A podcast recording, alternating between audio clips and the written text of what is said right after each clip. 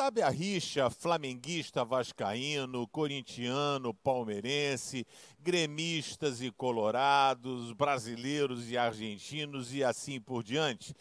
Existia também na época de Jesus.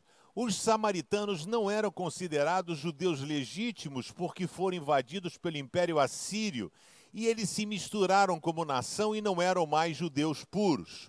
A galera de Judá, sim então existia uma rixa entre samaritanos e judeus.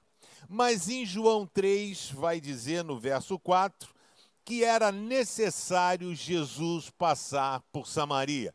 Seus discípulos não entenderam. A galera dava uma volta para não passar por Samaria de tanta raiva que eles tinham. Mas Jesus foi lá, encontrou uma mulher, começou a bater um papo com ela a mulher foi bater um papo com a galera, disse: Ó, oh, tá um cara aqui que é sinistro. Jesus ficou três dias em Samaria e sabe qual foi a conclusão daqueles homens que eram inimigos dos judeus?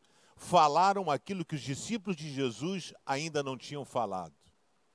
Disseram: Antes, nós confiamos no Senhor por causa das palavras daquela mulher, mas agora vemos que estamos diante do Salvador do mundo.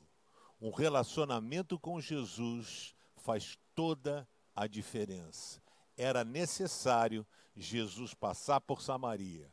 Era necessário você ouvir o Pense de hoje.